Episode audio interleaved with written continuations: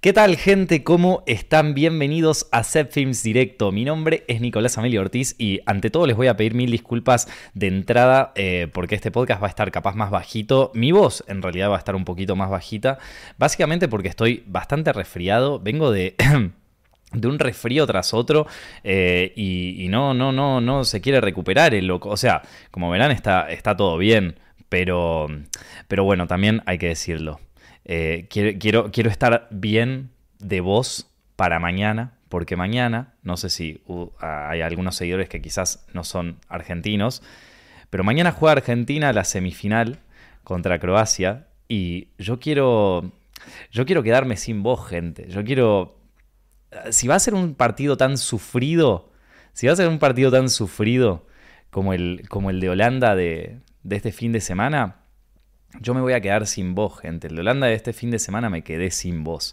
Así que voy a tratar de cuidarme, tranquilo. Vamos a tratar de hacer este podcast tranquilo. Pero como saben, a veces me, dejo llevar un poco por la emoción. Así que que sea lo que Dios quiera, gente. Por suerte me traje un poco de agua, un poco de té. Y vamos a ir eh, viendo, viendo cómo, eh, cómo, anda la cosa. Bueno, gente, eh, se nos está acabando el año. Se nos está acabando el año y como siempre tenemos... este podcast eh, en donde vamos revisando un poquito, vamos haciendo como un poquito el cierre del año, ¿viste? Las cosas buenas, las cosas malas que pasaron en las películas, eh, las películas que más nos gustaron, nuestras preferidas. Eh, este año, la verdad que como estuve trabajando, bueno, yo creo que ya se los conté, pero estuve trabajando en, un, en una serie y acá en, acá en España y no tuve tanto tiempo para ver películas de estreno, porque claro, estuve entre medio de la preproducción, que llevó casi toda la primera mitad del año, y después, no, no toda la primera mitad del año no, pero el desarrollo de los guiones, más la preproducción, más luego el rodaje, y básicamente estuve todo el año eh, enfocado en ese proyecto y casi todas las películas que vi eh, estaban, giraban en torno a ese proyecto. Eran películas más viejas, películas de, otra época o películas que, capaz tenían que ver con alguna escena exacta o alguna cosa, o sea, digo, entonces estuve como muy, muy metido en ese universo. Y, casi no pude ver películas este año en el cine. O por lo menos no pude ver la cantidad que, suelo ver normalmente. Me, pone, un poco triste, pero eh, de todas maneras voy a, voy a contarles un poco qué me parecieron las que vi. Tengo varias películas pendientes. De hecho, a ver, 1, 2, 3, 4, 5, 6, 7, 8, 9, 10, 11, 12, 13, 14, 15, 16, 17, 18, 19, 20. 20 películas que me quedaron pendientes del año 2022. Eh, o sea, si vos querés que te haga un top 10, sería el top 10 más, eh, más incompleto de toda la historia del cine. Nunca desde que tengo Set Films me pasó esto, pero bueno, es un caso especial, ¿vieron? Es un caso especial en donde la verdad que, bueno, a ver chicos, está bueno también hacer, digo, yo estudié dirección de cine, también está bueno poder hacer un proyecto, viste, poder dirigir, eh, entonces, un poquito, te da un poquito, te quita, viste, que es, bueno, les cuento un par de películas que me quedan pendientes de, 2022, y ya voy tachando dos, porque las vi este fin de semana, una de ellas es Pinocho, la de, la de Guillermo del Toro, eh, que, la vi este fin de semana, y mira, loco, yo te digo una cosa, eh, me gustó mucho la peli. Me gustó, me, a ver, primero que a mí me encanta, me encantan las pelis de stop motion, pero eh, la, animación en sí, el, el eh, bueno, Guillermo del Toro mismo dice que para algunos ya casi es un género la animación en sí, pero, pero bueno, nada, es, un, tipo de, recurso cinematográfico, una forma, un estilo de, hacer películas. Em, pero a mí me gusta mucho la animación y me encanta el, stop motion. Jamás en la vida, y mucho menos después de ver el detrás de escenas de Pinocho, me, gustaría hacer una película así. Lleva mucho, mucho tiempo, hay que tener una paciencia eh, inimaginable que yo por lo menos en esta etapa de mi vida no tengo ni tampoco me quiero meter en una, en una cosa así. Sin embargo, em, Después el resultado está a la vista. Yo no sé qué, qué les pareció a ustedes Pinocho, si les gustó, si, si les parece... O sea, es una versión completamente distinta de, Pinocho, una versión que, en ese sentido está buena, ¿viste?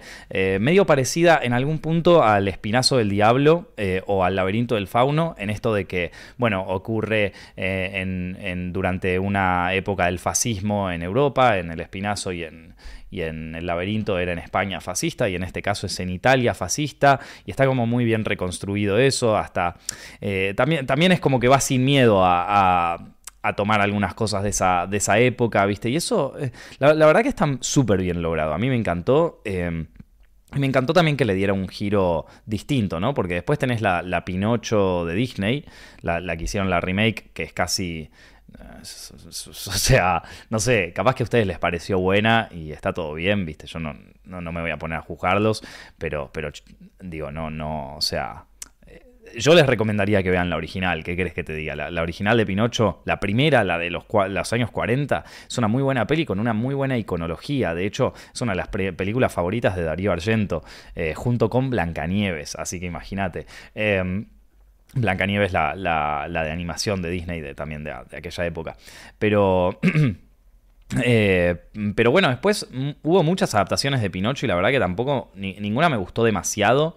Eh, y, la adaptación de Disney a mí me, pareció muy triste, la verdad. Eh, no, sé, no sé qué opinan ustedes. Si quieren, déjenmelo ahí en el, en el directo que les pareció a ustedes la película. Pero, pero esta está bien, te puede gustar más, te puede gustar menos, capaz que no te gusta cómo lo hicieron al, personaje, capaz que no te gustan los diseños, capaz que no, no, no te gusta por dónde llevó la historia Guillermo del Toro, pero no podemos negar que es una adaptación de, de Pinocho bastante, bastante única y bastante también eh, original, bastante genuina. Y eso, eh, nada, a mí, a mí por lo menos me gustó, no sé ustedes. Eh, después toda la animación está muy lindo. una cosa que a mí me gusta mucho de esta versión de Pinocho en, stop motion es que eh, cuando uno ve una película en stop motion, siempre por, la dificultad que involucra, eh, es, es, difícil que haya tanto movimiento de cámara en una película así, ¿no? Y en esta película la verdad que eh, está lleno de movimiento todo el tiempo y por momentos te perdés un rato en, la, en, en eso. Hay cosas que por ejemplo, no sé, qué sé yo, hay, cosas que a mí me parecieron un poquito ingenuas de parte de, del guion, que, bueno, qué sé yo, está, al final está todo bien, pero por ejemplo, no sé, la escena en donde está, a ver, díganme ustedes qué les pareció, ¿no? Y acá entro en un poquito de spoilers y, lo comentamos juntos, ¿no? Eh, ¿cómo, encara eh, la guerra con los niños, viste? Eh, que, en un momento se van como un campo de guerra. Esa, esa escena toda completa, toda esa escena completa, no entendí muy bien qué quería decir, cuál era el mensaje que nos quería transmitir Guillermo del Toro con esa escena. Sobre todo, eh, es, como verdaderamente, o sea, me, pareció rarísima esa escena, cuando están en el... Eh, cuando están en el, en, el campo de, entrenamiento de los niños y, va el hijo del, jefe este militar fascista con, todo el arco que tiene, que estaba bien, viste, que era un pibe que al final eh, hablaba todo pro guerra, pro coso y al final pobre estaba cagado en las patas, que es lo que le pasaba a la mayoría de los niños de, la juventud eh, musoliniana o, de la, o, lo, que sea. Eh, Esto, eh, y, después, por otro lado, eh, tenés a, Pinocho que se meten ahí en, el, como en este campo de entrenamiento y, tienen que hacer como un captura a la bandera, en donde la tienen que llegar hasta, hasta arriba. Y llegan Pinocho y el, y el amigo, va, el, hijo este del fascista, y, y, cuando suben hasta el final es como que se empiezan a reír y ponen las dos banderas juntos, como mira qué bueno, somos amigos. Que digo, está bien, vos podés hacer eso como un comentario sobre la guerra y la pureza de los niños y qué sé yo, pero amigo, esto, los niños son más hijos de puta todavía. Yo, yo no sé si Guillermo del Toro jugaba con sus amigos en el patio del colegio, pero yo cuando jugaba un juego como Captura la Bandera, o bueno, no Captura la Bandera precisamente, pero ponele, cuando jugabas un partido de, fútbol con, tus amigos o jugabas a, a, la mancha directamente, una cosa así, te cagabas a palos, vieja. O sea, está bien, te entiendo el mensaje antiguerra y qué sé yo, pero no sé, es una escena que no, no, no me terminó de cerrar. O sea, entiendo lo que quería hacer, entiendo el, mensaje que quería dar. Es un poco eh, raro, viste, con... con eh, después, o sea, eh, digo, viendo cómo está el mundo en este momento y, cómo están ciertas guerras llevándose, que de repente alguien que ya trabaja en Estados Unidos y para Hollywood hace tanto tiempo, de repente te plantea un mensaje así cuando del otro lado están, eh, digo, haciendo toda la historia. Pero bueno, nada. es como este mensaje de, bueno, al final eh, la guerra se resuelve uniéndose en una misma bandera. Es como que yo lo veía eso y me pareció raro, ¿viste? Es como que decía, claro, eh, imagínate si, si, o sea, es como que el mensaje de Guillermo del Toro ahí, o sea, el ¿cómo entiende, o, por lo menos cómo plantea Guillermo del Toro un entendimiento sobre la guerra en, esa escena? Es como, bueno, eh, si estaban los nazis y los estadounidenses, los nazis cuando se encontraron con los estadounidenses deberían haber, haberse juntado, darse un abrazo y hacer una bandera nazi con eh, las estrellitas de Estados Unidos. Y, no, amigo, no es así esto. Eh, pero bueno, vos me puedes decir, estás sobreanalizando, Nico, y probablemente tengas razón. Estoy sobreanalizando una escena de la película, el resto me pareció que estaba bastante bien. Eh, y después, claro, después se baja y viene el padre y le, dije, le dice al pibe, che, bueno, tenés que matarlo. O sea, tenés que matar a Pinocho. Porque claro, el padre sabe que, que el bicho sobrevive, ¿viste? Y, el hijo no lo quiere matar. También otra, otra escena que me pareció rarísima. El padre viene diciendo que este Pinocho tiene todo el potencial de ser un super soldado, de qué sé yo. ¿Cuál es la motivación del padre para querer matarlo, viste? O sea, bueno, si total sobrevive, le voy a enseñar a mi hijo lo que es matar a un pibe, viste, qué sé yo. O sea, me pareció eh, medio rara esa situación y, medio raro el planteo que hace. Digo, vos ves el espinazo del diablo, por ejemplo, y tiene una visión mucho más eh, cruda y quizás más concreta sobre lo que es la guerra, ¿viste? Y, o, ves eh, el como es el laberinto del fauno. El laberinto del fauno es trágica, como, como te muestra la guerra desde el punto de vista de una niña, y, es espectacular, y te lo muestra así sin... Y acá es como, bueno, viste, se pone un poquito más gris la cosa, bueno, eh, no sé, me parece... Eh, eso me pareció esa escena, solo esa escena. No sé, digo, el resto de la película a mí me, me gustó muchísimo. Me encantó esa especie de mantícora que, que es como la, la, que le hace las adivinanzas a... no, no las... Perdón, la que, le, la que les da las pistas a Pinocho, primero la que le da la vida. Esa, especie de hada madrina mezcla con esfinge, media, mezcla con todo. Las dos hermanas, una que le da la vida, el sprite, y la otra que es como la muerte. Eh, me, pareció... la verdad, eh, digo, no, no me lo esperaba así, que, que atacara desde ese lado y, y me pareció buenísimo. Y... Eh, ¿Cómo se llama esto? Y bueno, eso, por ejemplo, a mí me gustó mucho. Eh, eh, los personajes están muy bien creados. Yo entiendo que quizás a alguna gente no le gustó tanto los diseños de los personajes, pero a mí me parecieron espectaculares. El del malo este, Volpe creo que se llamaba, el, que maneja el circo, es espectacular y obviamente está ahí Christoph Waltz haciéndole la voz. Se lo recomiendo que, la vean en el idioma original porque también tiene muy buenas voces. Y bueno, eso, eso es lo que podría decirte en general así de, de, Pinocho. Me pareció una peli que estaba buena. Yo la. o sea, como te digo, tengo todavía un montón de películas pendientes que tengo que ver, pero si yo la viera en un top 10 de películas de este año, me, parece que podría entrar perfectamente. Está, está muy buena. Y, la verdad que, Guillermo del Toro es, un grande, loco, es un grande. Después, eh, eh, con el Gabinete de las Curiosidades, también, eh, viste, produjo ahí una, una serie de, capítulos muy, muy buenos. Obviamente hay algunos mejores que los otros y, todo eso, y cada quien tendrá su favorito. El mío, personalmente, es el de, el de la autopsia. Pero Dejando ese tema de lado, a mí me, nada, es un crack Guillermo del la verdad que eh, me parece que está en un momento de su carrera muy lindo. Eh, así que le, deseamos lo mejor y, espero que siga, eh, que siga trayéndonos películas así, por lo menos que tengan una propuesta única, una propuesta distinta, una propuesta, nada, que, no sea lo, mismo de siempre, ¿viste? Está, está bueno eso. después vi una, hay otra película que tenía en pendiente para ver que la terminé viendo este fin de semana, que es eh, Don't Worry Darling, la película de Olivia Wilde, que como saben era una de mis películas más anticipadas de este año, por el simple hecho de que Olivia Wilde, a mí me encanta su, su su película anterior que se llama Booksmart, es una de mis películas favoritas del año que salió, creo que fue de 2017 o 2019, no me acuerdo.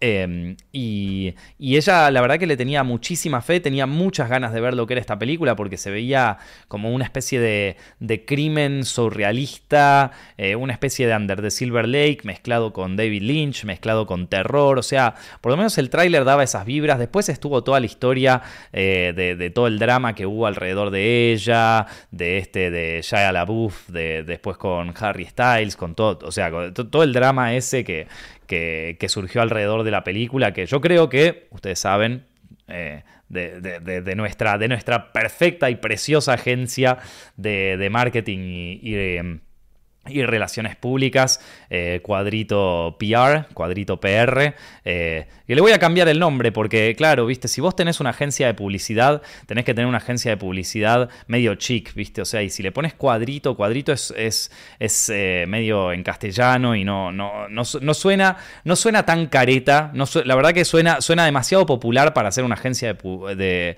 de publicidad, así que de publicidad y marketing, así que yo en vez de cuadrito PR, algunos la, vamos a, la vamos a tener como small frame, ¿ok? Small frame. En vez de cuadrito, small frame. No small square. Small frame. Así, porque también tiene un poco que ver con publicidad de cine. Entonces, haciendo publicidades para, para películas, ¿viste? Entonces, tenemos Small Frame PR, que se encarga de hacer el marketing más mercenario de todas las películas del planeta eh, y es la que se encarga de tapar, de tapar agujeros, de si cancelan un actor, se encarga de que como bueno, que nadie se entere, eh, de si una película está teniendo mala prensa, de bueno, de acallar a los medios. Entonces, eh, nada, cuadrito PR o, small frame PR, ahí está, small frame PR, se encarga de esas cosas, de esas cosas bien, bien, oscuras del mundo del marketing y de la publicidad cinematográfica. Eh, en este caso, yo creo que todo el drama que hubo alrededor de Harry Styles y de Florence Pugh y de Olivia Wilde y de todo eso le hizo súper bien a la película. O sea, todo el mundo se enteró de una película que de otra manera yo no creo que hubiera tenido tanta publicidad y no creo que tanta gente la hubiera visto. Pero, a pesar de que yo tenía muchas ganas de verla, y a pesar de que eh, tuvo esta campaña, eh, vamos a decir que fue eh, medio natural, medio, medio bizarra de, dramas y de historias, a pesar de todo eso, a mí chicos, lamentablemente les tengo que decir que Don't Worry Darling no me gustó mucho. No es que no me... A ver, no me gustó mucho y o quizás no estaba en el momento para ver una película así, la verdad. Creo, no, no lo sé. No sé qué me pasó. La estaba viendo el otro día y me puse a verla tranquilo, ¿viste? Me, me preparé algo de comer para tipo. para ver, ver viendo la película y todo. Y yo, la verdad, es que le, le, tenía muchísima. Claro, le tenía muchísima fe, pero. Pero no me terminó de, gustar tanto la peli. O sea, no, no. Vamos a decirlo así no la entendí muy bien. O sea, no entendía a qué quería llegar la directora y, por eso te digo, quizás la tenga que ver en otro momento un poquito más despierto mentalmente, pero no, no, entendí muy bien a qué quería llegar. Es como que la peli me pareció un poquito dispersa en qué, en qué es lo que quiere contar, ¿viste? O sea, de repente estamos contándome esto, de repente estamos contándome otra cosa, de golpe es, eh, es David Lynch, de repente es... Eh, es como que, no sé, no, sé, me pareció una peli medio dispersa, gente. No sé qué les pareció a ustedes, capaz que les pareció espectacular. Em, pero yo creo que también me parece a mí, ¿no? Em, no es por criticar a Olivia Wilde ni, qué sé yo, pero eh, me parece, creo yo, por cómo está montada la película y cómo está armada y todo, que, la película trata de ser como una especie de eh, homenaje moderno a las películas de los 90 de David Lynch, o por lo menos eso fue lo que yo percibí. Eh, no, no, sé, no sé si ustedes coinciden conmigo, si quieren déjenmelo ahí en los comentarios, pero eso fue por lo menos lo que yo percibí, eh, de que la película eh, trataba de ser una especie de homenaje a las películas tipo Mulholland Drive o, esa movida, ¿no? medio de, tocar temas de sueños con la realidad y qué es lo real y qué es el sueño y qué, o sea, me... Me parece que, me parece, esto es lo que interpreto, lo, que interpreto yo, que Don't Worry Darling es trata de ser un homenaje a ese tipo de películas. Eh, pero claro, o sea, Olivia, Wilde, no sé si, si, tiene, si puede emular una cosa así como lo, como lo que es la filmografía de David Lynch, también un poco por su, eh, por su estilo de vida. Digo, es una chica que, eh, se, o sea, que, tiene, que tuvo una vida muy distinta a la que tuvo Lynch y Lynch, digamos que todas sus películas están cargadas de una oscuridad muy fuerte que yo creo, y esto ya me pongo un poco personal, pero yo creo que, eh, que Lynch en su filmografía también proyecta mucho de su eh, juventud terrible que tuvo, viste, él tuvo una hija, eh, tuvo una hija con una mujer que después no sé si se separaron, una cosa así, y que, y que la tuvo, o sea, y que tuvo que vivir durante mucho tiempo en una casa, eh, en un barrio súper inseguro, donde le robaban todo el tiempo, donde eh, es, como, es como que vivió una juventud bastante tensa él, eh, que, yo creo que se ve reflejada en, sus películas. Yo me acuerdo cuando vi, por ejemplo, Twin Peaks, que... ¿Se acuerdan el primer capítulo de Twin Peaks? Que, que, que que en el primer capítulo hay una mujer que de repente ve una mano que, aparece en un sueño y qué sé yo, y se despierta y pega un grito, que pega un grito de horror absolutamente genuino. O sea, yo nunca vi una cara de horror tan genuina en, una película o una serie. Y, y yo creo que ese terror es muy parecido, o sea, no es un terror del miedo a, que venga un fantasma, es un terror que, es mucho más visceral y que yo por lo menos, eh, cuando veo las películas de Lynch, lo relaciono un poco más con la inseguridad, en el sentido de, digo, no sé si, ah, si, alguno, bueno, la mayoría de ustedes, todos nosotros, eh, casi, todos nosotros somos de Latinoamérica y, hemos vivido inseguridades y todo, y yo lo interpreto mucho también sus, películas y el terror que él maneja con esto de la inseguridad de, por ejemplo, cuando te entran a robar una casa, que de hecho es un poco la, la, previa de, o sea, como la premisa de, de Lost Highway, ¿viste? Y, me parece que quieras o no, ese, e, ese efecto de generar terror de esa, de esa forma, digamos que lo tenés que vivir alguna vez, ¿viste? A mí, mira vieja, yo te cuento, a mí una vez me entraron a robar a mi casa eh, yo viví, o sea, cuando vivía en un departamento solo, es una experiencia de terror eh, horrible, muy difícil de, borrarte ese trauma. Eh, y, pero cuando, cuando veo las pelis de Lynch me acuerdo de ese momento, no me acuerdo de momentos que estaba yo en mi casa y que de repente pensé que venía un fantasma o alguna cosa así, ¿viste? entonces, el a mí me parece que Lynch maneja el terror y, el surrealismo desde ese ángulo. O sea, no, sé, cómo lo, perciben ustedes. De por más de que sus películas sean absolutamente surrealistas y toquen mucho la temática de sueños y qué sé yo, los miedos que muestra en sus personajes y en, eh, son, son miedos muy relacionados con la inseguridad y con la, y con la fragilidad humana y con la vulnerabilidad total. Y yo no sé si Olivia Wilde alguna vez haya sentido ese miedo realmente. Eh, por lo menos en esta película no se, no se haría verde así. Que, a ver, que está todo bien. O sea, tampoco tenés eh, que, que, ser un experto transmitiendo todo. Y es, como, te digo, tampoco tenés que haber vivido todas para, para poder hacer una película, vistos. Pero, eh, siendo que ella quería, me parece, tenía como la intención de capaz eh, emular un poco el terror linchiano, yo creo que eh, ella, construye un terror un poquito más eh, de, estadounidense, medio A24, pero hasta ahí, no sé. A ver, ¿qué, están diciendo acá ustedes en los comentarios sobre, o sea, sobre esto? No sé si la vieron esta película, pero Eh, sentirte inseguro en, la, en tu propia casa es lo peor que te puede pasar. Exacto, bueno, esa es la temática principal o por lo menos la premisa inicial de, de Los Highway. Eh, si no la vieron, Carretera Perdida se la súper recomiendo de David Lynch. Eh, a mí la idea del hombre desplazado de su lugar de poder y que construye un mundo aparte donde se reconstruye ese lugar de poder me parece interesante, pero está muy mal ejecutado. Sí, sí, sí, no digo, digo, la, la película tiene, o sea, Chicos, era la película que yo más esperaba de este año. Era eh, una, una, película que quería que me gustara. O sea, tenía muchas ganas de que me gustara. La vi con. Y de hecho, todo el primer. La primera parte, si, no era. O sea, todo, el, principio de la película, si no era. Eh, como, o sea, eh, con, todo esto que yo, que yo tenía y todas las ganas que tenía de verla, yo no sé si, si la bancaba tanto, ¿eh? Eh, pero bueno, eh, como les digo, es otra de esas películas que quizás si la veo en otro momento la puedo apreciar mejor. Eh, no sé, capaz que no la vi en el momento justo. Yo hay películas que. Tengo un video sobre películas que antes me gustaban y que antes no me gustaban y ahora sí. hay en Zepfilm si lo quieren ver.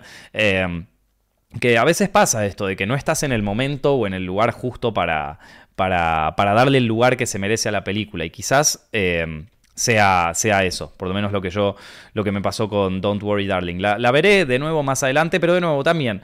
Eh, lo que agradezco es que sea una propuesta original, ¿viste? Más allá de si te gustó o no la película, eh, no, no, no fue precisamente la, película que, que, digo, dentro de todas las películas que yo esperaba este año, quizás fue una de las que más me, me desilusionó en algún punto. Eh, La voy a ver de nuevo en algún otro momento, capaz que no fue el mejor momento para ver una película así, pero detrás de, detrás de todo eso yo estoy muy contento de que me planteen una, una propuesta así tan delirante y tan eh, original. Es una propuesta original, gente. Es algo, es algo nuevo, es, es algo distinto y está copado verlo así. Em, bueno, les cuento algunas películas que, que me quedan pendientes para ver de 2022. Eh, no sé, quizás ustedes las vieron y me pueden decir qué opinan. Me queda pendiente ver eh, Triangle of Sadness, que es una película que la, quiero ver desde el Festival de Cannes. Estuve en el Festival de Cannes y se ganó la Palma de Oro. Es una película que si ustedes ven el tráiler dicen esto va a ser un delirio, lo quiero ver ya. O sea, eh, es eh, Triangle of Sadness, no me acuerdo cómo se llama el director, él tenía otras películas también así que son como medio de comedia negra, que qué sé yo, y, esta, se veía se, veía muy bien, ¿eh? O sea, eh, eh, Triángulo de la Tristeza, me imagino que será el, título en, español. Eh, se ganó la Palma de Oro en Cannes. No la pude ver en el Festival de Cannes, me quedó súper pendiente, pero la recontra quiero ver. Después hay otra película que sí, ya está disponible, pero yo me la perdí en el cine, no sé dónde la estarán dando, que se llama Amsterdam. Se iba a llamar Canterbury Glass de David O. Russell, que es el director de, ¿cómo se llama esta película? De American Hustle. Eh, American Hustle es una película que, si bien no me gustó mucho, le, halago también que sea una propuesta original. Eh, no, no es de mis películas preferidas, pero, pero le halago eso. David O. Russell siento que siempre es como que las películas que veo de él, esto es una apreciación personal, no, no estoy siendo súper objetivo con esto, pero siento que todas sus películas de él es como que están ahí, ahí de ser, de ser una gran peli, pero nunca, nunca es como que llegan a, eh, a, comprarme del todo, ¿viste? Eh, ¿Qué otras películas hizo David, eh, David o Russell? A ver, ¿qué otras películas tiene para, para contarles bien? bueno, es el director también de Taca, Taca, Taca, Taca, de... acá. Eh, Amsterdam Joy, eh, American Hustle, Silver Lining eh, Playbook, que tampoco es una peli que me vuelve loco, The Fighter, por ejemplo, I Heart Huckabees, que es una película que la jodieron muchísimo, de, bueno, es el productor de, Anchorman, que es peliculón. y, bueno, después tiene otras películas más chiquitas de antes. dentro de todo, bueno, tiene, pelis, vamos a decirlo así. Es un director con pelis. Eh, puede estar orgulloso de que tiene pelis, loco. ¿Quién, quién, pudiera tener la filmografía de este personaje, no? Pero siempre, siempre es como que se queda ahí justo, justito de tener una, una, gran peli y no, no sé, es como que todavía no, no hizo ninguna que me haya vuelto loco. Eh, pero la quiero ver igual porque me parecía interesante por el elenco que tenía, eh, pero parece que tiene muy malas críticas, o sea, parece que a la gente no le gustó. De todas maneras, yo le voy a dar una oportunidad a Amsterdam. No sé qué ustedes eh, la, vieron. Eh, Amsterdam dice, Amsterdam está interesante la película, me dice Derek, no es genial, pero está bien hecha. Ok, vale, como casi todas las películas de este tipo, pobre. Pero bueno, de todas maneras la quiero ver. Después, quiero ver también la peli esta de... Eh, que, que, parece que no fue muy buena, pero el soundtrack de Disaster Piece me encanta y tuvo, tuvo muy malas críticas. Pero yo la quiero ver igual, que es eh, Bodies, Bodies, Bodies. No sé si la vieron ustedes, una película de A24. Eh, si, la vieron, cuéntenme qué les pareció. Pero Bodies, Bodies, Bodies es una peli así como medio de terror, así como medio de adolescente, que quieren coger todos. No sé, por lo menos eso se dio a entender en el tráiler, no, no, estoy muy seguro. Eh, y, la quiero ver desde que la anunciaron. Eh, no sé, yo, yo, pensé que iba a ser un delirio, que le iba a ir súper bien, pero parece que tuvo bastante mala crítica. Así que de todas maneras, de todas maneras la quiero ver porque, nada, me interesa, gente, qué, qué sé yo. Hay veces que hay películas que tienen malas críticas, pero te terminan gustando igual. O hay, hay veces que ocurre que hay películas que eh, son eh, objetivamente malas, o sea que yo te puedo decir, sí, mira, la verdad, esta es una película mala, pero ¿qué te puedo decir? A mí me encanta. Eh, me queda pendiente, muy pendiente ver eh, una peli que se llama Decision to Live de Park Chan-wook, eh, que ganó el premio a Mejor Director de Cannes. Saben que Park Chan-wook a mí es un director que me gusta mucho, es un director de cine coreano, es uno, para mí uno de los mejores directores de cine coreanos que existe, eh, director de, bueno, de Oldboy, entre muchas otras. un genio, un genio. Vean su filmografía, se van a volver locos. Si les gustan las pelis violentas, así bizarras, con muchos giros y qué sé yo, vean las películas de Park Chan-wook porque se vuelven locos. Ahora, un temita con esta peli. Eh, ganó mejor director en Cannes, no la estaría encontrando, no sé dónde se puede ver.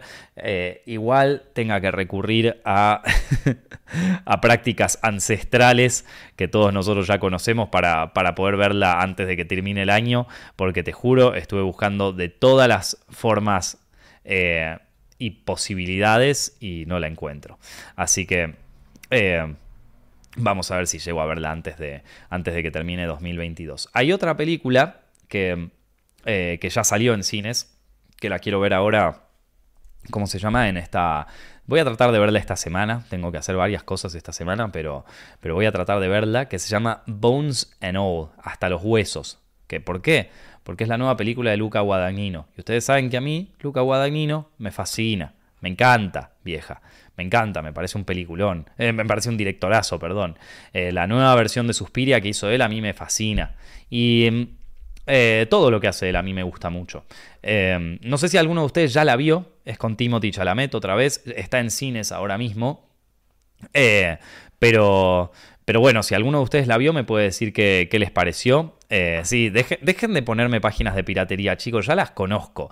O sea, yo aprendí a piratear películas cuando existía el LimeWire, vieja. ¿Vos sabés lo que era eso? Cuando existía el Kazaa, cuando existía el Emule. O sea, este, eh, digo... Eh, ya, ya, a mí, ¿qué le hace una raya más al tigre? ¿Viste? Papá mono con banana verde. no, obvio. Por suerte, hoy digo, como saben muchos de ustedes, o sea, ustedes saben que yo no estoy en contra de la piratería en sí. Eh, o sea, sí, pero sí opino que si tenés la guita para poder, para poder bancar a, los creadores y a los productores, eh, que, bueno, que la trates de, ver de la forma, de la forma legal. O sea, es, fue siempre mi, mi mi, forma de pensar. O sea, no, no, si, digo, cuando yo estaba en la facultad, no tenía un mango y no podía no, no había chances de encontrar las películas, vieja, eh, no, no, o sea, no te quedaba otra que piratearlas. O sea, no, no. Eh, pero ahora que ya estoy más grande, que tengo un trabajo estable, que, puedo pagarme los servicios de streaming y qué sé yo, bueno, voy a tratar de que, de, que la película, o sea, recupere lo que invirtió, ¿viste?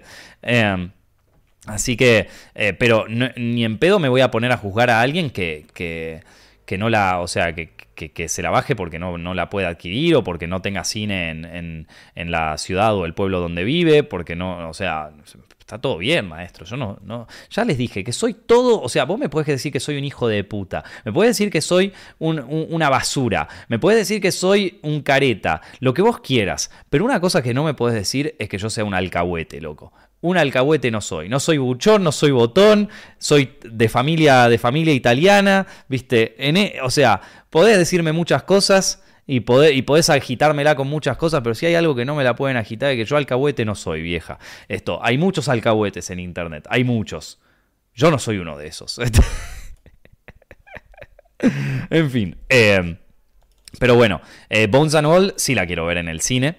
Y después, otra, eh, dos películas que quiero ver españolas, eh, que, bueno, ya vi Mantícora, eh, que Mantícora de Carlos Bermud, que era una película que tenía muchas ganas de ver, porque a mí Magical Girl me parece una de mis, es una de mis películas españolas preferidas. entonces, ¿cómo se llama esto? la, vi en el Festival de Sitges. me gusta más Magical Girl. de nuevo, también es una propuesta buena de Bermud. Yo siento que hay algo en en Mantícora que a mí, que, a muchos críticos les gustó mucho de la película, pero que a mí personalmente no, yo no pude conectar con eso. Eh, no, no, les quiero spoilar la película, si quieren, es, una película que igual vale la pena para debatir, para ver juntos, para charlar, o sea, es una peli que... Eh, eh, digo, funciona y, que, que el loco, digo, Carlos Bermúdez es un genio. Entonces, entonces, esto eh, es una peli que vale la pena ver. Yo, si, si en algún momento estrenan Manticore en su lugar, yo se las recomendaría que la vieran porque eh, para mí re valió la pena, re valió la pena verla. Pero eh, no pude conectar tanto con esta película como con Magical Girl. creo que Bermud en esta película, bueno, en, en, Mantícora, no sé, para, para, aquellos que la vieron, o sea, lo voy a tratar de decir con la menor cantidad de spoilers posible. Bermud en, eh, construye una historia que aparentemente se, vuelve súper oscura en un momento y que vos decís, ok, esto se va todo al carajo. Em, Y, y de repente la narrativa cambia hacia otro lado.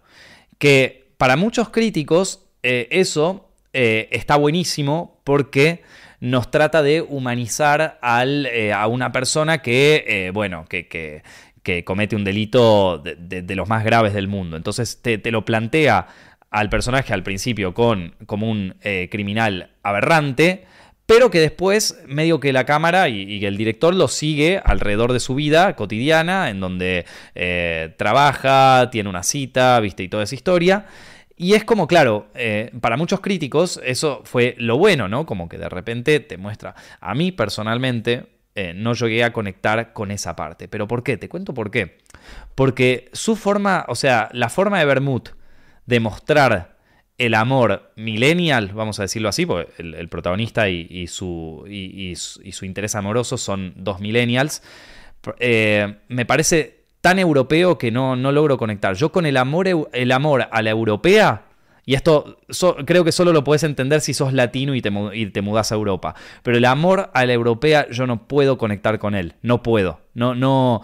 Eh, no, no, no. Eh, eh, es que no, no, sé, no, no, no sé cómo explicártelo, ¿viste? Como eh, o sea, lo tenés que vivir para entenderlo. Aquellas personas que sean latinoamericanas, que nosotros, chicos, nosotros somos el fuego, vieja. Nosotros somos el fuego total, somos unos, unos carniceros en el amor, somos un desastre, somos unos que, dejamos todo en la cancha o que a veces, o sea, y, que, y que tenemos una, una forma de vivir las relaciones y de vivir nuestras amistades y nuestro y cosas e incluso nuestra vida cotidiana con mucho cariño, en Argentina particularmente con mucho sufrimiento.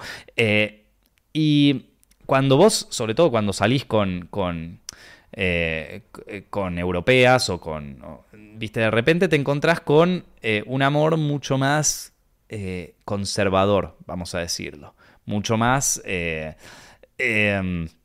Bueno, eh, eh, em, que a mí por lo menos me cuesta conectar, gente. No, no, no, no, sé, no sé cómo explicárselos bien porque es algo que lo tenés que vivir acá. Eh, o sea, lo tenés que venir a vivir y, me vas a entender. o sea, creo que es más fácil si les doy el ejemplo de Alemania, vieja. Imagínate salir con una chica en Alemania. Obvio, me vas a decir, sí, claro, hay, hay yo, Nico, salgo con una alemana, ¿no? Y no es nada que ver, es mucho más latina que vos. Sí, ya sé, obviamente hay, hay excepciones a la regla, pero el amor en Europa es un poquito más frío que el amor en Latinoamérica. Entonces a mí me cuesta un poco conectar con películas de amor eh, europeas, ¿viste? Em, te, voy a dar, te voy a dar un ejemplo, un ejemplo muy, eh, muy básico, muy básico de una película de, una eh, de, una, de una comedia romántica que, salió hace, hace un poco, no, me acuerdo cómo, era que se llamaba, pero una, una comedia romántica que salió acá en España y que yo la vi, viste, para ver un poco, a ver qué son las comedias románticas eh, españolas actuales. Y había una escena en donde están dos chicas, donde un, chico eh, se, medio como que se enrollan en una fiesta y qué sé yo, y a la chica le gusta, y el chico le escribe a ella, le, le manda un mensaje y están la, la, chica con la amiga y la amiga le dice, no, ni se te ocurra escribirle hasta dentro de dos semanas, ¿viste? Y es como, y ese es el consejo que le da su amiga, ¿viste? Eh, nosotros en Argentina, si nos gusta a alguien, le escribimos a la tarde, ¿entendés? O sea, te enamoraste, te, gustó a la mañana, le escribís a la tarde para salir, ¿viste? Entonces, eh, es como muy... Eh, es es distinto, es distinto. Y acá me dice, acaba de resumir Élite. Y no, vieja, Élite es mucho más descarnada y por eso Élite funciona mejor en Latinoamérica que en, Europa. Élite le va mejor en México que en, que en Europa. Por eso fueron metiendo tanto elenco mexicano. Élite es distinta en ese sentido. Élite es un folladero tremendo. Eh, y mira, te voy a decir una cosa, vieja. Prepárate, prepárate para lo que voy a decir. ¿Estás listo? ¿Estás listo para lo que voy a decir? Mira que lo voy a decir, ¿eh? Yo lo digo. Acá me van a decir que soy el más hijo de puta del planeta. O sea, de cómo, cómo puede ser que este personaje esté hablando de cine en internet y diga semejante barbaridad. Bueno, ¿sabes qué? Lo voy a decir igual, vieja. Lo voy a decir igual. A mí me parece que Élite, la primera y la segunda temporada, son grosas. O sea, están bien hechas, están re bien hechas. No solo tan re bien hechas, vieja, sino que hasta tienen una propuesta cinematográfica que a mí me parece atractiva. Toda la idea de usar neón y qué sé yo. Después de la tercera temporada, la cuarta y todo eso ya empiezan a flashear. Pero Élite, primera y segunda temporada, vieja, son una fiesta. Son una fiesta. Después, eh, ya, bueno, eh, cada quien tendrá su, idea. Pero... Pero hay que reconocerlo, vieja. Y también hay que reconocer que es una película, o sea, Élite es una serie que está hecha, que está hecha para determinado público, para satisfacer determinada necesidad. Para, digo, vos ves Élite y no te esperes Carrie, vieja. O sea, Élite es una serie que contrató Netflix para que hicieran una especie de reversión de Casi Ángeles, ¿entendés? Y se mandaron algo que quieras o no, tiene una propuesta. Tiene una propuesta cinematográfica, tiene una propuesta visual y estética. Tiene hasta una propuesta de actuación. Está bien, no te pueden gustar algunos actores y qué sé yo. Pero... Eh, pero tiene una propuesta, gente. Y cumple. No solo cumple, sino que nadie de acá me puede decir que ve la primera temporada de Élite y termina un capítulo y no quiere ver el siguiente. Está muy bien el guion. Está muy bien el guion. Eh, o sea, dentro de lo que es Élite, a ver, que tampoco vos le podés exigir que ves Élite y decís, mm, pasa que yo quería ver una película de Tarantino. Bueno, pelotudo, mira una película de Tarantino. Acá estás viendo Élite, una película para adolescentes que, que quieren follar todos, ¿viste? Entonces, no me, rompa la peli. Digo, no, no estamos, no, no, no estamos entendiendo nada, vieja, si, si, me vas a, si me vas a venir con esa, con esa, eh, con, esa lógica, ¿viste? Eh, mirala como lo que pretende ser, no la mires como algo que vos querés que sea, ¿viste? Entonces, em, bueno, em, nada, eh, Mantícora ya la vi. Eh, me sigue gustando más Magical Girl, de todas maneras se las recomiendo. El principio y el final de Mantícora me parecen la gloria, gente. Me parecen la gloria. Eh, después, me queda pendiente ver una película que tengo muchas ganas de ver, muchísimas ganas de ver, que también es española, de, de Sorogoyen, que se llama Asbestas. Eh, todo el mundo que la está viendo me está diciendo, loco, Asbestas es una fiesta. Yo estaba de rodaje cuando salió en el cine, así que la voy a tratar de ver ahora antes de que desestrene. Eh, y después me queda pendiente ver Venus. Venus eh, de Jaume Balagueró con Esther Espósito. Tampoco es que me estoy muriendo por verla. O sea, vi el tráiler, no me llamó demasiado la atención, pero de todas maneras la quiero ver. La quiero ver. Pero Asbestas, vieja, le tengo unas ganas le tengo unas ganas a Asbestas. Díganme si ya la vieron, si me la recomiendan. Asbestas le tengo unas ganas, loco. No sé, aparte Sorogoyen me encanta, me parece un directorazo. No sé si vieron esta serie Antidisturbios. Pua, loco. Yo cuando llegué, cuando me mudé acá a Madrid y vi Antidisturbios, creo que desde que llegué, desde que me mudé a Madrid es de todas las producciones culturales de España la que más me gustó. La que más me gustó de todas. Esto, eh, yo se las recomiendo, o sea, se las recomiendo totalmente. Eh, si no la vieron, véanlo, véanla. Y tengo muchas ganas de ver Asbestas. Así que ya me dirán ustedes si la vieron. Me gustó más El Reino de Sorogoyen. Sí, también está muy buena. Eh, bueno, me queda pendiente también ver eh, Bardo de Iñárritu, que todavía no se estrenó. Se estrena el 16 de diciembre. Me quedó pendiente ver The Fablemans, la de Steven Spielberg, que lamentablemente no la voy a, o sea, no la pude agarrar en el cine, así que tendré que verla cuando salga. Eh, eh, sale White Noise, esta peli del, director de Marriage Story, de Noah Baumbach. Eh, Noah Baumbach, ahí está. ¿Sí? ¿O estoy, o estoy flasheando cualquiera? Creo que sí. White Noise. Es de Noah. Sí. Es una adaptación de un libro también protagonizada por Adam Driver y por Greta Gerwig. Em, y sale el 23 de diciembre en Netflix, así que también es, es otra que quiero ver desde, desde que comenzó el año. Está en mis películas más esperadas de 2022. Eh, Babylon de Damien Chazelle, que también se estrena a fin de año. Después eh, se estrenó una peli en septiembre de Paul Schrader que se llama Master Gardener, pero es que no tengo ni idea qué, habrá pasado con esa película. Eh, Bardo está en Netflix, Nico, me estás jodiendo. ¿Ya salió Bardo? A ver, Netflix. Ya salió Bardo, me, vos me estás jodiendo, vieja. No puedo creer. Ahí, uy, uy, uy, uy, no, no, sacame el sonido, vieja. Sacámelo que después me, lo saca a YouTube. Ahí está, chau. Esto, eh, a ver, Bardo, ¿ya salió? La veo esta misma noche, vieja. Bardo. O quizás todavía no salió en España. No, en España sale este viernes. Así que quizás ya salió en México, pero, pero acá todavía no salió. O sea, quizás salió en cines pero, pero no, no, no, no la vi todavía. Bueno, eh, Pinocho y Guillermo del Toro ya la vi, ya la comenté acá en este mismo directo, lo pueden ver. Eh, The Whale sale la semana que viene acá en España, la voy a ver. Eh, Glass Onion, que es la de. La, es como una especie de, historia de, de spin-off de Knives Out, que a mí me encanta. Puñales por la espalda, creo que se llama en, el título en español, la de la esta eh, la, del detective, esa Knives Out es una de mis pelis preferidas, loco. Me parece un peliculón, pero espectacular. Y Glass Onion, le tengo ganas de ver, también sale dentro de poco. Eh, a ver qué, ¿Qué, más tenemos acá? Bueno, esas son algunas que todavía se estrenan y después hay algunas que se iban a estrenar en 2022, pero ahora pasaron a estrenarse en 2023, se las menciono nomás. Eh, Susume no Tojimari, viste la de la puerta, la de la, la del director este, ¿cómo es que se llama? el director de Your Name, ¿cómo se llama chicos? Háganme acordar. Un abrazo para Álvaro acá que, que por fin me agarra en vivo. Un abrazo grande para vos. Pero ¿cómo se llamaba la, película esta? Eh, el, director. Chicos, me lo, me lo dicen ahí que me olvidé. ¿Cómo era que se llamaba el loco? Eh, Makoto, Shinkai, ¿no? Sí, Makoto Shinkai. Ahí está. Makoto Shinkai. Gracias. Gracias, queridos. Gracias, Oscar. Gracias, Miguel. Ahí está. Unos cracks. Bueno. Eh, después Killers of the Flower Moon de Scorsese, que supuestamente se estrenaba a fin de año, pero parece que la pasaron a mayo de 2023. ¿Puede ser? ¿O estoy cualquiera?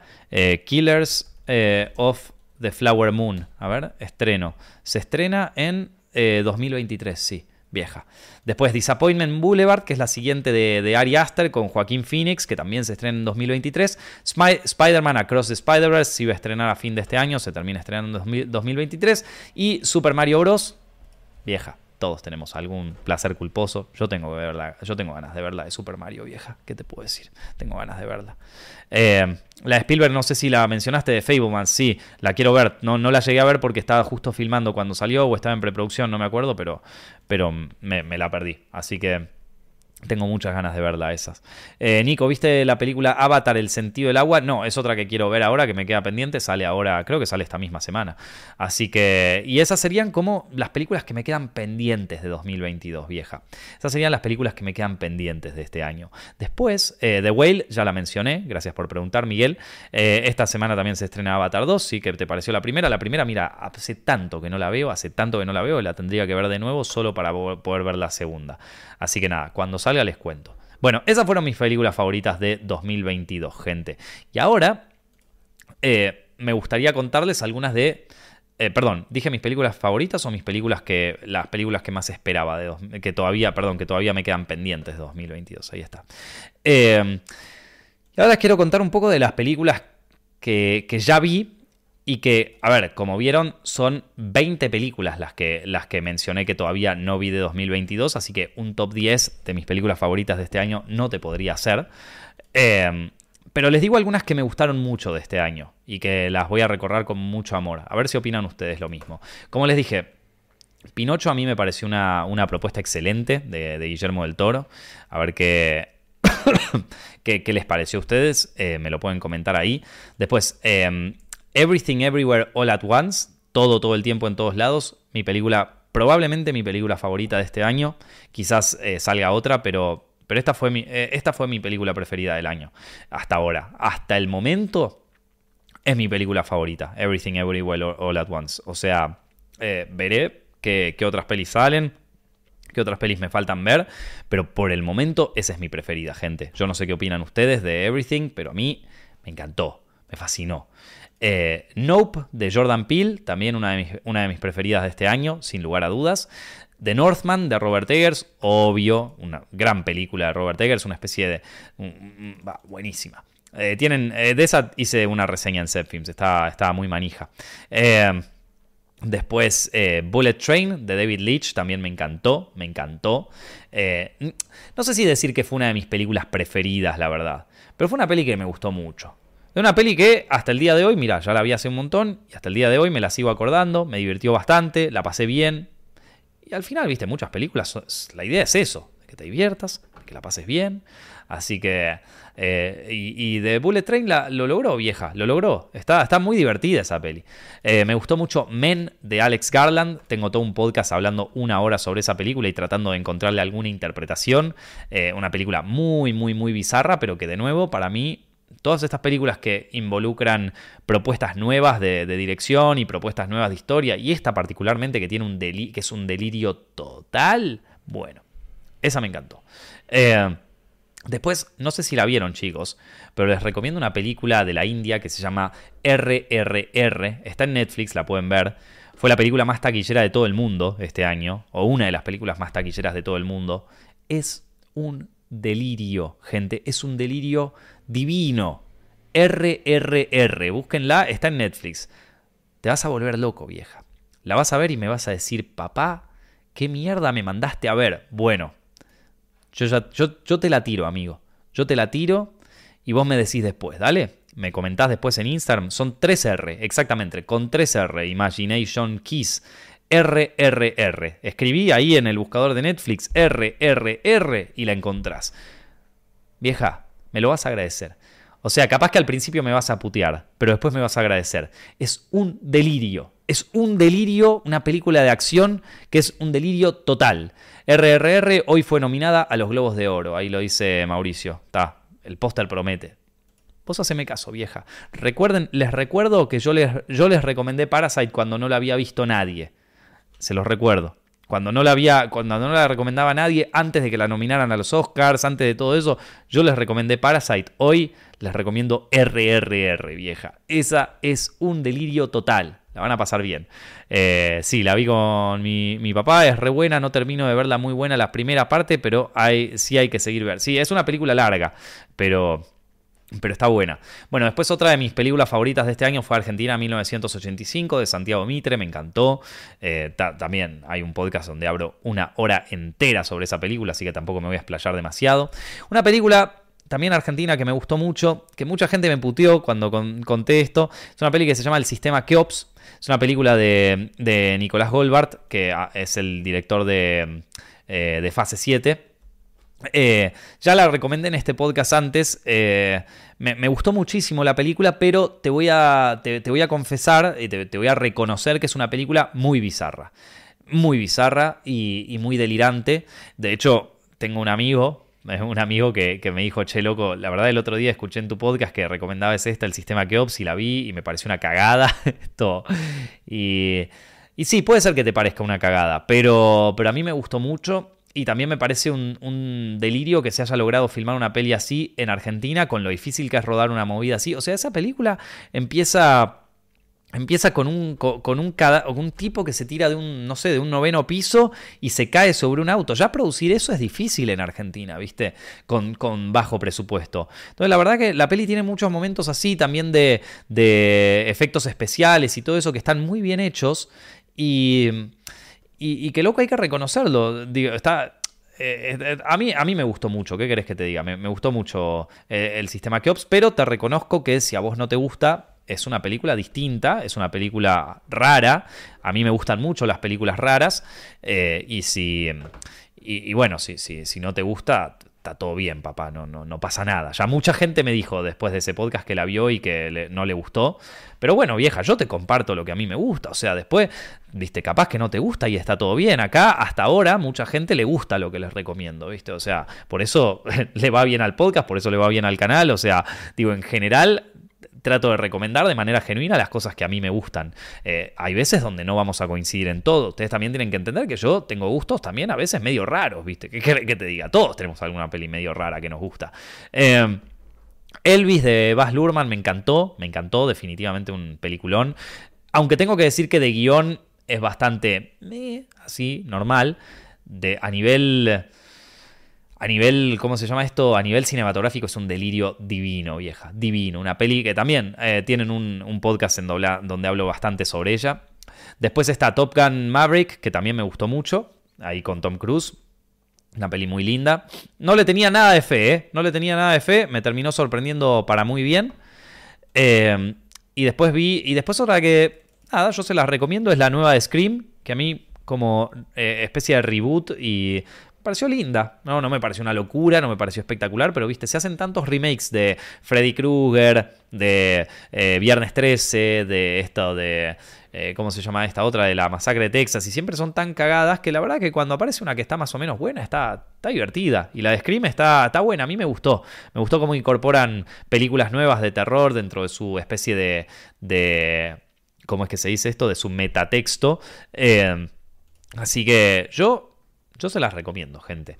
Y bueno, eso es un poquito. Bueno, eh, habrán notado que no mencioné de Batman. Tengo todo un, podcast hablando sobre Batman una hora. No es de mis películas preferidas, chicos, la verdad. Entiendo que si a ustedes les gusta Batman, eh, les, les, habrá encantado la película. Y no le quiero aguardar la fiesta a nadie. Y no hay nada más lindo que ser un fan de una saga y de algo así, ver una película que te llene y que te sientas como cuando leíste la primera vez el cómic que te encantó. Así que vieja, si a vos te gustó de Batman, escúchame, está todo súper bien. Y, de hecho me alegro, porque eh, a veces se hacen, se hacen adaptaciones de cómics y cosas que nos dejan tan decepcionados que la verdad que esta peli, por lo que me cuenta la gente y los grandes fans de Batman, es una peli que, les gustó mucho. Yo personalmente opino que es una peli que no, no, me volvió muy loco y que tiene algunas cosas que no me gustaron tanto. En general es una peli que igual tiene una propuesta interesante y que tiene cosas, que, tiene cosas que, se rescatan. De nuevo, si quieren pueden ver el podcast que hice sobre Batman. Dura como una hora y algo, así que eh, está, está, está, ahí disponible para que vean mi opinión un poco más desarrollada. Pero vieja, si les gustó de Batman, loco, la verdad, eh, disfrútenla. Eh, es, una fiesta que salga una peli de cómic y que, y que te guste, vieja. Eh, es, una fiesta. Em, después, también fue un año donde medio, donde medio Marvel se quedó un poquito. Se quedó un poquito trunca con sus películas y sus series. Ninguna. De hecho. Fue, un año donde, donde quizás tuvieron el peor retorno de, de, toda su historia, las películas de Marvel. Yo me acuerdo que me había fijado un poco desde que. Bueno, Doctor Strange no le fue tan mal, pero pero venía como medio en declive y las series tampoco es que la pegaron tanto. Está Moon Knight, que, todos dicen que es bastante buena, que salió este año. Eh, yo no la vi todavía. Pero bueno, digamos que no, no, fue, no fue el mejor año para Marvel, la verdad. No fue el mejor año para Marvel. Eh, vamos a ver si, si, se pueden recuperar el año que viene o si, una, o si se les ocurre hacer una saga un poco distinta, ¿viste? O sea, o cambiar un poco su, su forma de hacer películas. Pero bueno, la verdad que. Y, quizás estamos viendo un poco el ocaso del cine de superhéroes, gente, que tampoco está mal, ¿viste? Eh, los westerns no van a durar toda la vida, que, en un momento era lo que más se veía. los, o sea, las películas así de, de acción ochenteras no duraron toda la vida. Y lo mismo pasará en algún momento con las películas de superhéroes, ¿viste? Son cosas que en algún momento tienen su ocaso. Eh, y bueno, nada, todo bien igual, ¿eh? O sea... Eh, así que nada, eso... Eso en cuanto a películas de, del 2022 que me hayan gustado y que me quedaron pendientes, en un poco de lo que quería hablar en el podcast de hoy. No sé si me quedó algo que les quería comentar. Bueno, sí, me quedaron cosas más personales que quería hablarles de, de, otras historias, pero en cuanto a películas yo creo que ya está. ¿Hay alguna película que me haya perdido, chicos? Eh, llegué para el final, chico, ¿cómo has estado? ¿Me mandas un saludo? Claro que sí, Ryu. Ah, Blonde, ahí está. Blonde es una película, esa me faltó, Roberto. Bueno, Blonde, no sé si la comenté en un podcast acá, no me acuerdo, pero eh, es una película que eh, medio la bardearon un montón. No, no me parece que se merezca semejante bardo. A mí no me pareció de las mejores pelis del mundo. Pero, pero igual me gustó, ¿eh? Me gustó Blonde. Eh, me, pareció, me pareció que tiene cosas muy buenas la película. No, no, no es de mis pelis preferidas ni en pedo. Pero al igual que la película anterior de este director, la de esto, la de. ¿Cómo era que se llamaba? el asesinato de Jesse James. Eh, ¿Sí? ¿Se llamaba así? El asesinato de Jesse James. Eh, esa. Eh, tampoco es una de mis pelis preferidas, pero tiene. A ver, el asesinato de Jesse James tiene la escena del tren, ¿entendés? Y la escena del tren, todo el mundo sabe que es una de las mejores escenas de la historia del cine. y, y es una de las mejores direcciones de fotografía de toda la historia del cine. Entonces, con la escena del tren el asesinato de este personaje, ya está.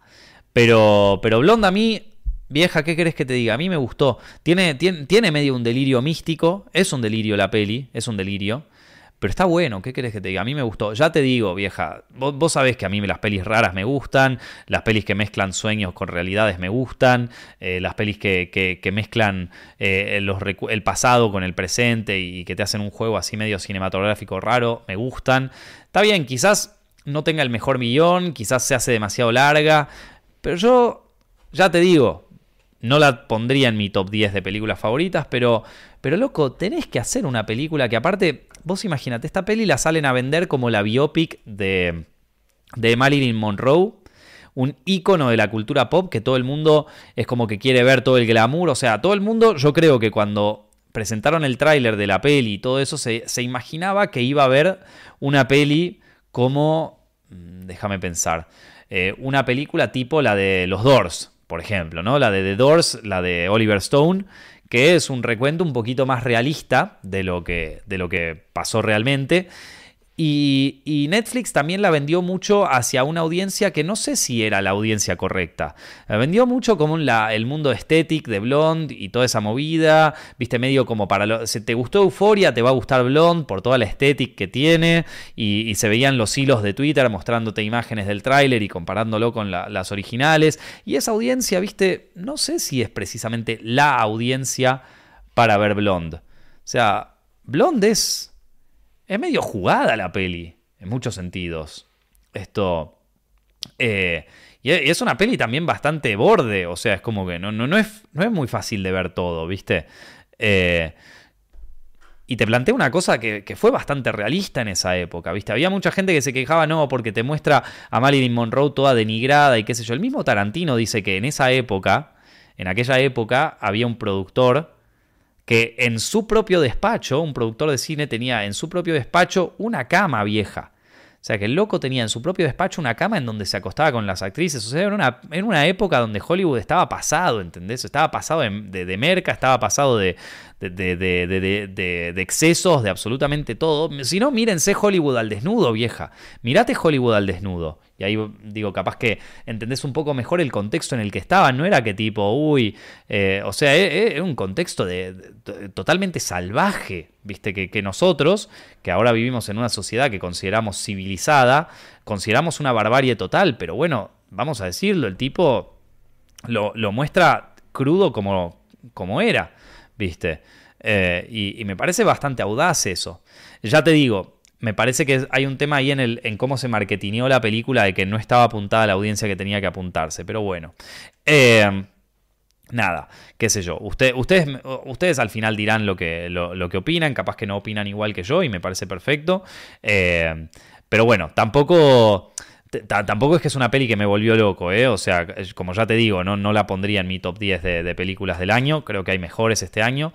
Eh, a ver qué dice, pero tiene cosas que no se entienden, como el cambio de formato constante y el paso del blanco y negro al color casi arbitrario, o por lo menos yo no lo entendí. Bueno, sí, tiene un poco que ver con la carrera cinematográfica de ella. O sea, primero las películas en blanco y negro, eh, creo que por lo menos iba por ahí, ¿no? Eh, si yo siendo estudiante de medicina he visto a los médicos encamarse con todas y los directores van a ser la excepción, claro, viste, o sea, sí, sí, sí, o sea, esto no, no... No, la gente se piensa que todo el mundo es santo de repente, que, que, la gente ya no se pone más en pedo, que la gente ya no se droga más, que todos son unos santos, todos. Por eso odio el término gente del bien. ¿Vieron, vieja? Yo te dije, odio el término gente del bien. Gente tiene sus, sus, sus errores y sus aciertos y, no sé si alguna vez les tocó encontrarse con un personaje verdaderamente oscuro. Yo creo que mucha gente no le tocó, nunca se, se cruzó en su vida con un personaje verdaderamente macabro yo tuve la mala suerte de encontrarme con un par. Eh, y te digo, es como que... Es jodido, loco. E, e, el, mundo es jodido, vieja. La gente puede ser muy jodida. Eh, bueno, y eso... Eh, ¿Qué opinas de cuando Marilyn se pone a hablar con su feto? Muy turbio. Sí, muy bizarro eso. Sí, sí, sí, me pareció una escena muy bizarra. pero, pero bueno, eh, nada, qué sé yo, también eh, cosas extrañas de, Ya te digo, es una peli extraña, es una peli extraña, es una peli rara y como te digo, tampoco es que fue de mis pelis preferidas. Pero bueno, mira, fíjate que hasta el día de hoy la gente, la gente se sigue acordando de eso. Eh, hasta, hasta, el día de hoy la gente se sigue acordando de, de esas escenas. Entonces digamos que algún impacto causó, quieras o no. Eh, bueno, gente, eso es un poco lo que, lo que puedo decir. Estuvimos hablando una hora sobre películas de este año. Eh, perdón, hola Nico, feliz noche. ¿Pudiste ver Woman King? No, no la vi todavía. También, esa es otra, eh, esa es otra que quiero ver. y, loco, loco. ¿Les parece si hablamos un toque de lo que fue el partido de Holanda con mis seguidores argentinos y no argentinos también? ¿Qué les pareció eso? ¿Qué les pareció el partido con Holanda, vieja? Yo Nunca tuve ni con psicosis de Hitchcock ni con cosas viví tanta tensión. Qué manera de sufrir, vieja. Qué manera de sufrir. Pero aparte fue un partido que no nos, no, no nos dejaron en paz nunca, vieja. ¿Vieron que desplazaron al árbitro? ¿Vieron que, desplazaron al árbitro del, Mundial? Bueno, ya lo desplazaron, pero sí, no sabes cómo lo odiaba. Y, y, ¿sabes qué es lo peor? Yo lo fui a ver al...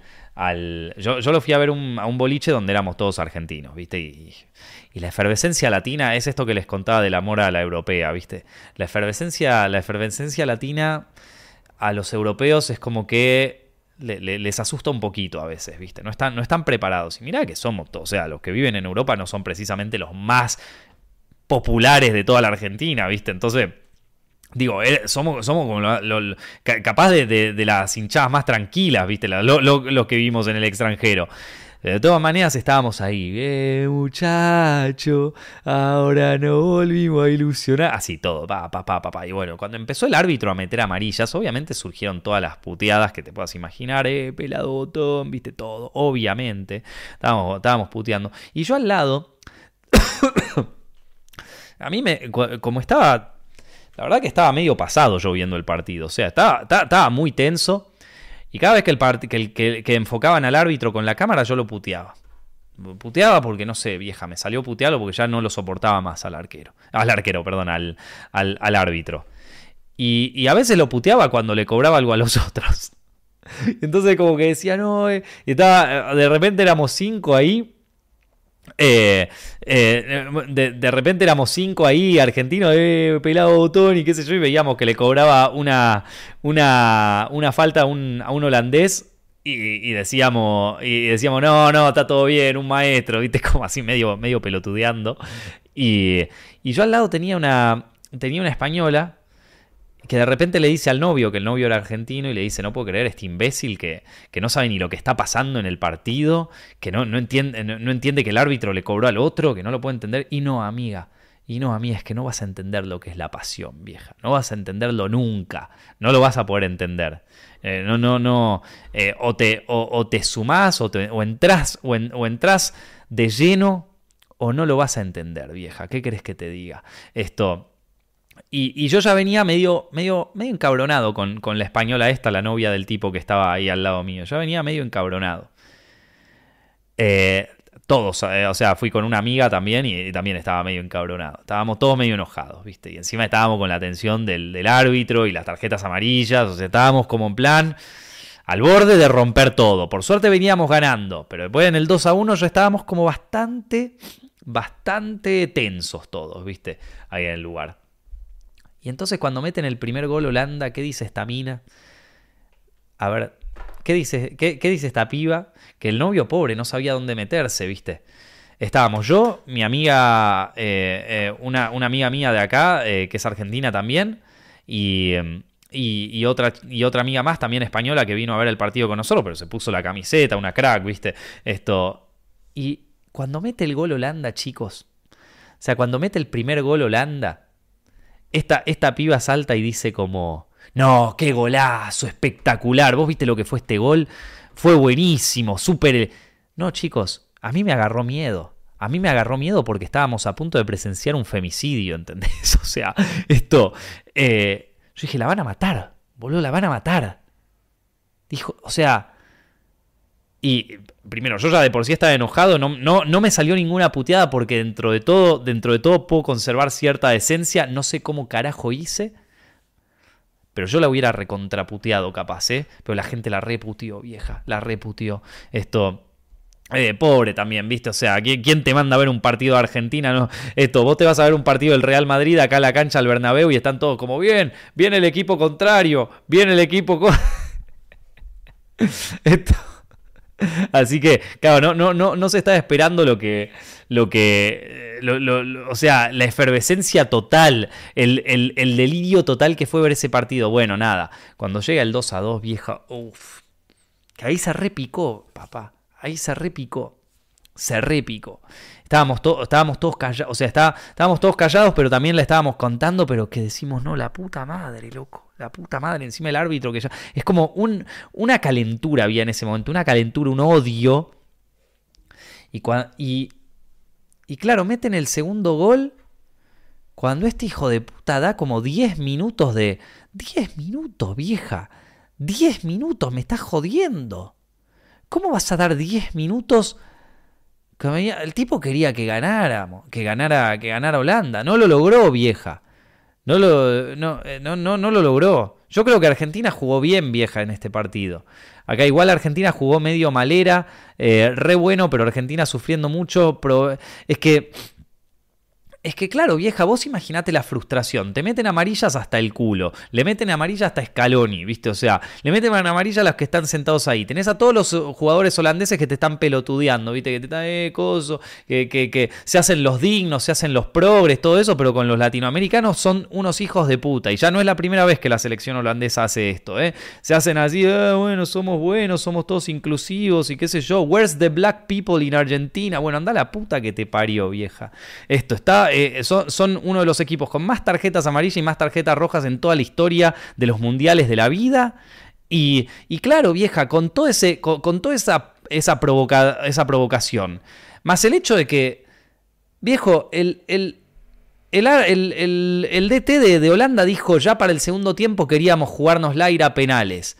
Es, o sea, e, eso es muy de pecho frío, vieja. ¿qué? Y mirá, te lo digo yo, papá, que no sé nada de fútbol. O sea, ¿cómo vas a decir que nuestra estrategia a partir del segundo tiempo era, era ir a penales? ¿Qué es eso, vieja? Bueno, cuestión. Sumale la provocación. Obvio que los pibes iban a estar peor psicológicamente. ¿Sabes la presión que significa eso? ¿Sabes la presión que va? Viste, o sea, eh, estás tratando de. Si hasta Messi se sacó, vieja, que Messi siempre es un, siempre es un divino, nunca, nunca se saca, nunca gozo. Si hasta Messi se sacó, si, lograron hacerlo enojar a Messi, el que mirás bobo de Messi, vieja, no puede ser que, no lo banquen a eso. No puede ser que no lo banquen. Mostró su versión más humana. O sea, esto. Ni, ni, ni, Messi, que es la persona más diplomática del planeta. Eh, hasta él se sacó. Vieja, eh, había una presión tremenda. Entonces sí, no es que jugó mal. Estaba, estábamos, tipo, nos estaban quemando psicológicamente los tipos. Nos estaban buscando. El, eh, momento. ¿Cuál era el jugador? Me lo ponen, me, lo dicen ahí en los comentarios. El que al final del. Cuando, cuando, cerraron el tiempo en el empate, tiró la, tiró la pelota contra, contra la banca de, de los suplentes. ¿Quién, quién, ¿Quién fue el que había hecho eso? Bueno, no me acuerdo. Pero. Eh, pero sí, esto. O sea, está estaba justificado, vieja. Estaba justificado. Eh, Paredes, fue Paredes, ¿no? Sí, Paredes, ahí está. Bueno, no sé, yo confío en ustedes. Esto, eh, el, que tiró ahí el. Eh, esto. yo confío en lo que me dicen ustedes, vieja. No sé, yo ya estaba re enojado en aquel momento. Y cuando lo pateó así, yo dije, bien, papá, ¿sabes qué? Sí. ¿Sabes qué? Sí. Hacele, está todo bien, está todo justificado. Inmunidad diplomática para los muchachos, que, que te diga. No, bueno, pero la agresión en el fútbol. Vieja, si vos tenés un grupo de tipos que son seis veces más altos que vos, te están pelotudeando todo el tiempo, andás a ver lo que le decían los tipos, ¿no? O sea, anda a decirlo, si te vienen provocando y provocando y provocando, es obvio que en algún momento vas a explotar, vieja. Es obvio que en algún momento vas a explotar.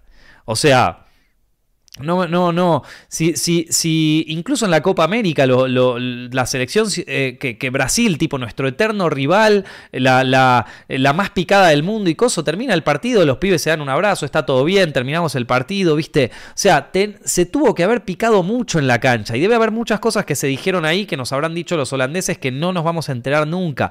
Pero se, se, se debe haber picado muchísimo para haber terminado así, gente. O sea, tienen que haber llegado a un nivel de provocación inaudito, inaudito. Entonces, bueno, y después los penales, viejo. Después los penales. no, no, no, yo cómo estaba. En los, en los penales sufrí cada segundo, vieja. Cada segundo. Pero, y aparte, yo decía, es que a nivel universo, esto no puede, no, no puede perder a Argentina porque estos hijos de puta lo, lo, o sea, es, como que, gane el mal, ¿entendés? Son unos tipos que, vienen, que, vienen agitándola y agitándola es como darle la razón a los malos, ¿entendés? Digo, eh, el Divo, un héroe, un héroe, lo amamos todos, obviamente. Y, y, nada, loco, la verdad que estoy contento de que les hayamos ganado en los penales, porque aparte, primero, que si la estrategia del, director técnico en el segundo tiempo es vamos a ir a penales a ver si en esta la ganamos, ya veniste un mundial donde te habías perdido por penales y ahora te quedó el trauma. Te quedó el trauma por, por careta, así. Eh, todo fue culpa de Bangal. Él fue el que empezó todo, el técnico siempre menospreciando a los argentinos y latinos en general. Y, ¿qué querés que te diga, vieja? No sé. ¿Qué querés que te diga? E, es, e, se mostró un poquito... A ver, se, se, les, salió un poquito la hilacha, vieja. Salió un poquito la hilacha. Acá son todos inclusivos. En Europa es medio así, vieja. ¿Qué crees que te diga? Yo ya vivo hace dos años acá y hace más de dos años incluso, ya voy casi por el tercero, y te digo, hay mucha hay gente que se la va de progre, de inclusivo y de qué sé yo, pero en la primera, en la primera que vos le des pie, muestran la hilacha. Por suerte, la mayoría de la gente no es así, gracias al cielo, porque si no sería un país muy difícil, o sea, un país, un continente muy difícil para vivir. Por suerte, la gran mayoría, te diría la inmensa mayoría, el 99% de, la, de la gente que yo conozco en Europa no es así. Pero después tenés ejemplos como el equipo holandés que muestran este tipo de actitudes que a mí personalmente me parecen de una bajeza extrema. Extrema, vieja. Así que nada, gente. Eh, eso es lo que yo quería comentar. Mañana jugamos contra Croacia. Voy a perder la voz completamente, por eso quería grabar el directo hoy tranquilo. Eh, ya me contarán ustedes qué opinan sobre, sobre esto y sobre las otras cosas que hablamos. Recuerden que si quieren escuchar este podcast todo de nuevo, lo pueden escuchar en Spotify, iTunes y cualquier plataforma de podcast que se les ocurra. También lo pueden ver acá diferido en YouTube, lo pueden ver en las distintas redes sociales. Les agradezco mucho a todos los que lo ven, a todos los que lo comparten. Chicos, volvimos a hacer el podcast, tenemos que recuperar el puesto top en Spotify. O sea, estábamos entre los top 10 de Spotify Argentina todo el tiempo, hay que recuperar loco. Hay que recuperar ese puesto. Les pido por favor que lo compartan, le pido por favor que le pongamos onda porque me fui dos meses de rodaje, volvimos a decaer, volvimos a estar abajo de todo. Hay que recuperar nuestro, nuestro puesto que este año nos fue súper bien con CFM Directo y quiero mantenerlo así eh, hasta fin de año y el año que viene. Así que les agradezco muchísimo a todos los que lo ven, les agradezco muchísimo a todos los que hacen el esfuerzo de compartirlo y de, y de etiquetarme y de todo eso. Eh, vamos a seguir poniéndole onda y nada, los estoy viendo eh, la semana que viene. Les mando un abrazo enorme, enorme a todos.